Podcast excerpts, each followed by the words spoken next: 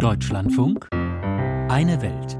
Im US-Präsidentschaftswahlkampf hatten die Demokraten noch die inhumane Asylpolitik Donald Trumps attackiert. Nun plant die Regierung von Präsident Joe Biden selbst eine deutliche Verschärfung des Asylrechts. Generell soll in Zukunft jenen Migranten die Einreise verwehrt werden, die auf ihrem Weg an die Grenze nicht zuerst Asyl in einem Land beantragt haben. Biden steht angesichts der Rekordzahl von zwei Millionen illegaler Grenzübertritte im vergangenen Haushaltsjahr massiv unter Druck. Vor wenigen Wochen Wochen erst appellierte er im Fernsehen an die Flüchtlinge, zu Hause zu bleiben und dort einen Antrag zu stellen, nicht an die mexikanisch-amerikanische Grenze zu reisen. If you're trying to leave Cuba, Nicaragua or Haiti, you have and we or have agreed to begin a journey to America, do not do not just show up at the border. Stay where you are and apply legally from there. US-Präsident Joe Biden. Derweil ist die Lage an der Grenze seit Monaten angespannt, liegen dort Freud und Leid dicht beieinander. Ralf Borchert ist ins texanische El Paso gereist und hat mit Menschen gesprochen, die es auf die US-Seite der Grenze geschafft haben. Juan Rubio steht im Schlafsaal der Rescue Mission of El Paso, einer privat finanzierten Hilfsorganisation.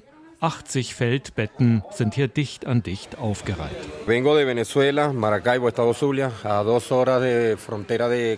Ich komme aus Venezuela, aus Maracaibo im Bundesstaat Zulia, zwei Stunden von der Grenze zu Kolumbien entfernt, erzählt er.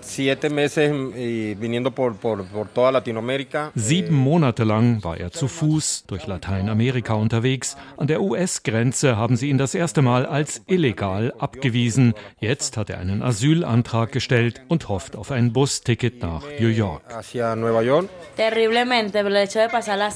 Auch Elisabeth Rosell ist aus Venezuela. Das Schlimmste auf dem Weg war der Dschungel in Nordkolumbien, sagt sie. Keinerlei Straße oder Weg, Lebensgefahr durch wilde Tiere und dann der Norden Mexikos von den Menschenhändlern der Drogenkartelle kontrolliert.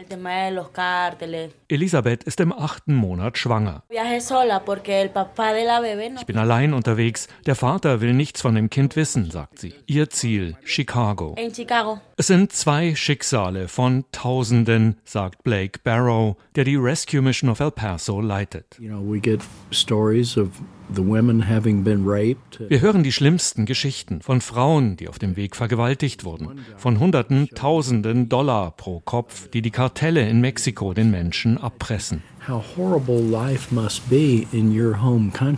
Wie fürchterlich muss das Leben in den Heimatländern sein, wenn diese Menschen bereit sind, es trotzdem zu riskieren, sagt er.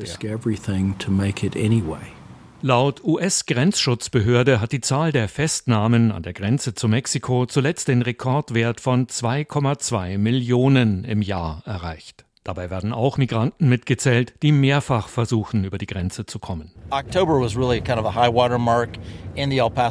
Der Oktober war der Höhepunkt, sagt Landon Hutchins, Sprecher der Grenzpolizei in der Region El Paso, bei einer Fahrt entlang des vor allem unter Donald Trump gebauten massiven Grenzzauns. Im Oktober hatten wir allein hier in der Region pro Tag 2400 Aufgriffe.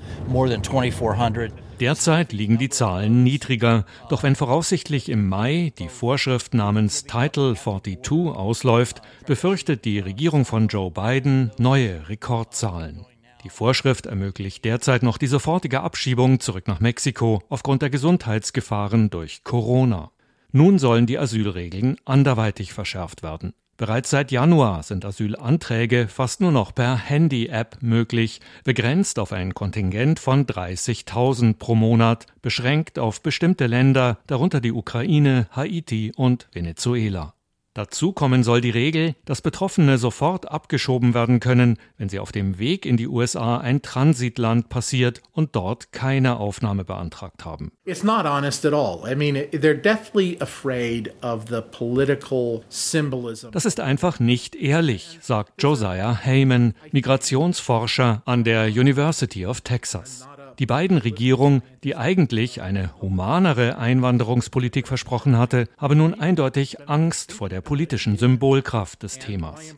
Grundsätzlich, sagt Heyman, ist die Haltung der US-Bevölkerung geteilt, 50 zu 50. Doch auf der Anti-Migrationsseite sind die negativen Emotionen sehr viel stärker aufgeladen.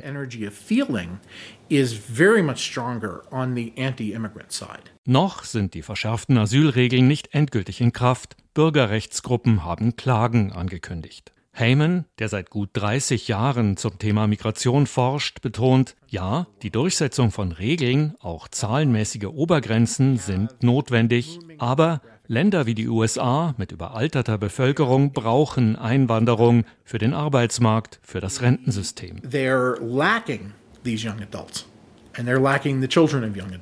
Diesen Ländern fehlen die jungen Erwachsenen, die Kinder dieser jungen Erwachsenen. Man kann nur hoffen, dass wir den Wert der Migration unter diesen Rahmenbedingungen erkennen. To give value to immigration under these circumstances. Was würde Juan Rubio aus Venezuela sagen, wenn ihm jemand hier in den USA entgegenhält, geh zurück, wir brauchen dich nicht?